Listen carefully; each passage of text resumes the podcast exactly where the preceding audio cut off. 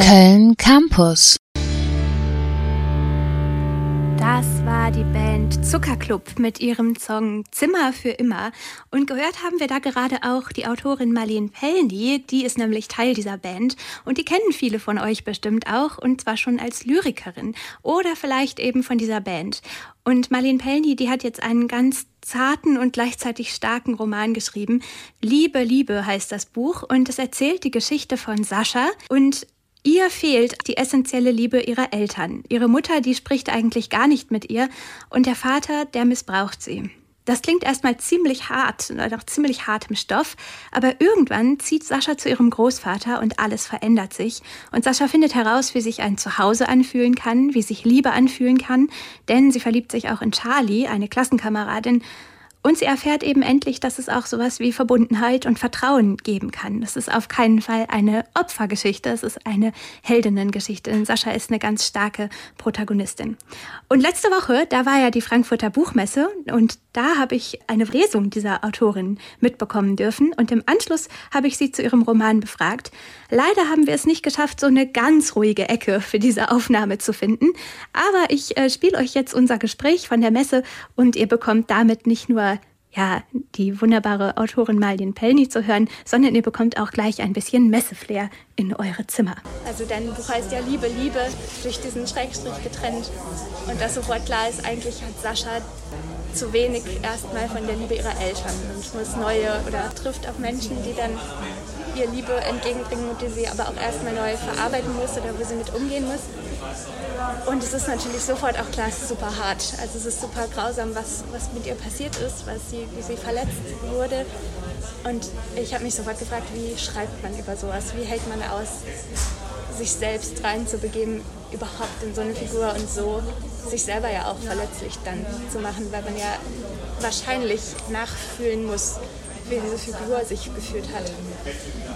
Ja, ähm, das ist natürlich immer so eine ja, die Aufgabe einer Schriftstellerin in dem Falle, ne, sich da so reinzufühlen und zu begeben, in egal welche Abgründe, ähm, ja, dass es irgendwie so authentisch wie möglich wird. Ne? Und das, ähm, das ist tatsächlich auch sehr schmerzhaft hier und da, also für mich selbst gewesen, wenn ich ähm, geschrieben habe, aber, aber es geht mir ja um den Text. So, es geht mir wirklich darum, dieser Figur äh, so viel Authentizität zu verschaffen, wie sie braucht, damit sie diesen Weg auch machen kann in dieser Story. So. Und dann ziemlich schnell lernen wir Charlie kennen. Und Charlie ist ja so neben dem Großvater, zu dem Sascha dann ja zieht oder der eine positive ähm, Figur ist. Charlie wirkt eigentlich sehr, sehr selbstbewusst, wenn man sie kennenlernt. Sie hat diesen Anzug an und man kann sie sich sofort auch vorstellen. Und dann nehmen sie sich ja an der Hand. Charlie führt Sascha an der Hand in diese Schule. Und ich finde, das ist so ein starkes Bild sofort, dass jemand ja auch rausgeführt werden muss aus solchen emotionalen Zuständen. Aber gleichzeitig wird klar auch, dass Sascha sieht, dass also auch Charlie verletzlich ist. Hast du sie als so eine Art Gegenpol entworfen oder wie, wie würdest du Charlie so, so beschreiben im Gegensatz zu Sascha? Ja, das ist eine sehr gute Frage. Gegenpol einerseits ja, auf der anderen Seite, also es ist natürlich jetzt schwierig, äh, zu viel zu verraten, weil es wäre dann Spoiler-Alarm, aber ähm, ich glaube nicht so richtig daran, dass wenn jemand immer lacht oder immer stark ist oder immer ja, so total tough wirkt, ähm, dass er oder sie nicht auch schon was Schlimmes erlebt hat. Bei Charlie ist es nun so, dass es sogar sichtbar ist, zumindest wenn sie eben das Hemd auszieht, dass man die Narben sehen kann, die sie da äh, ne, eben einfach trägt und tragen muss. Aber im Grunde, ja, ist es so, dass die Figur eigentlich dafür da ist, wie fand ich jetzt ein sehr schönes Bild, wie du festgestellt hast, dass sie sie eben rausführt aus dieser vergangenen Zeit und eben in ein neues Leben, auch eine neue Erfahrung von Liebe ähm, hineinführt. Ähm, aber auf der anderen Seite ist natürlich ähm, auch Sascha beteiligt daran an, an, an Charlies Glück. Also es ist eigentlich ein Geben und Nehmen, dass äh, sich quasi zwei Kinder in dem Falle ja noch, sie sind ja 13, als sie sich kennenlernen, ähm, eigentlich gegenseitig retten, ja, also so füreinander da sind und sich bestärken. Und äh, ich glaube, dass die Menschen, die äh, in der Schule es zum Beispiel nicht so besonders einfach hatten, äh, das auch kennen und nachvollziehen können, dass sich natürlich immer die auch irgendwo finden, die äh, bestimmte Erfahrungen miteinander teilen. Ne? Und das ist eigentlich das, was da so auch angelegt ist bei den beiden Figuren. Ich ähm, würde dich gerne noch so zwei ganz andere Sachen fragen, die ein bisschen wegführen vom Roman, so mehr zum, nochmal zum Schreiben. Also ich persönlich finde ein bisschen schade, dass wir so starke Gattungsbeschreibungen haben in, in Deutschland. Du bist meistens als Lyrikerin ähm, schon bekannt. Unterscheidet sich, oder ist es überhaupt so, unterscheidet sich der Schreibprozess, wenn man so einen Roman schreibt, einen langen Text, dann von dem, wie wenn man, wenn man Gedichte schreibt? Ähm ja, es ist, es ist wirklich eine wahnsinnig spannende Sache für mich selber auch gewesen, äh,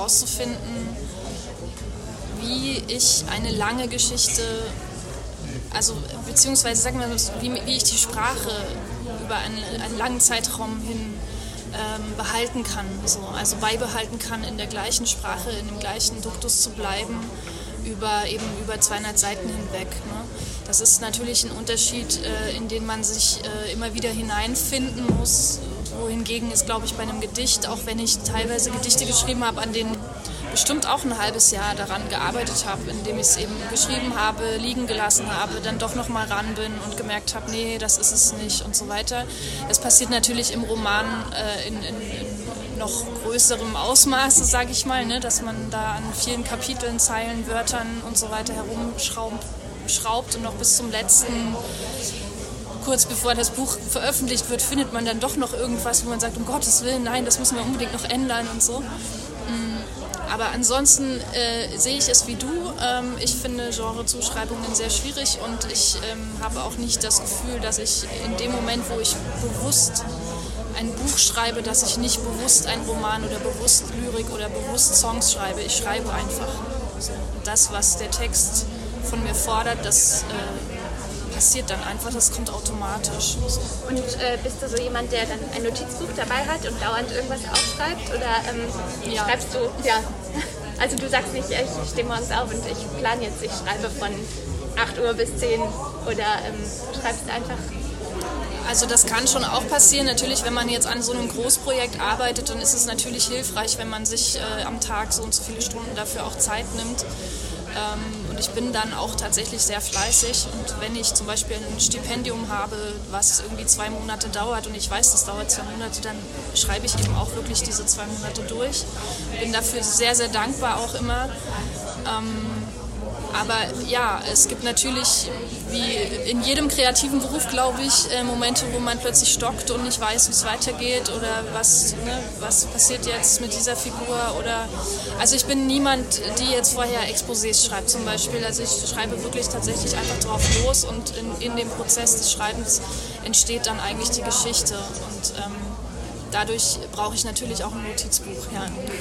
Und noch eine letzte Frage, weil ich auch weiß, dass du weg möchtest und weiter möchtest. Aber du bist wahrscheinlich als Romanautorin jetzt das erste Mal auf dieser Messe, oder? Also ähm, mhm. wie erlebt, wie, was ist das für eine Welt, wenn man plötzlich ähm, als Autorin hier ist und ja, was ist das für, so ein, für ein Gefühl? Also im Grunde ist es jetzt als Romanautorin nichts anderes als als Lyrikerin. Ich war früher als, sowohl als Lyrikerin als auch als Musikerin äh, schon viel auf Buchmessen unterwegs und ähm, das ist eigentlich nicht, es unterscheidet sich nicht wirklich. So. Also, aber ich ja, ich glaube, dass der Roman mehr Aufmerksamkeit bekommt. Ähm, ich habe jetzt sehr viele Rückmeldungen bekommen von allen möglichen Seiten. Ich wurde heute angesprochen, ob ich ein Selfie machen könnte mit einer Leserin und ob ich ihr Buch signieren kann. Ich wurde von dir angesprochen, was mich auch total freut. Ähm, ja, und, und viele Leute sagen, sie kennen das Cover und so weiter. Und ähm, das ist, das ist glaube ich, der Unterschied. Aber ähm, für mich als äh, vom Gefühl her, was Messe bedeutet, ist es, ist es genau das gleiche wie früher. Also, nämlich toll. toll war auch dieses Gespräch mit Marlene Pellny auf der Buchmesse. Marlene Pellny ist Autorin und Lyrikerin und hat gerade den Roman Liebe, Liebe veröffentlicht. Im Heimon Verlag könnt ihr den kaufen. Das Buch kostet 19,90 Euro. Köln Campus.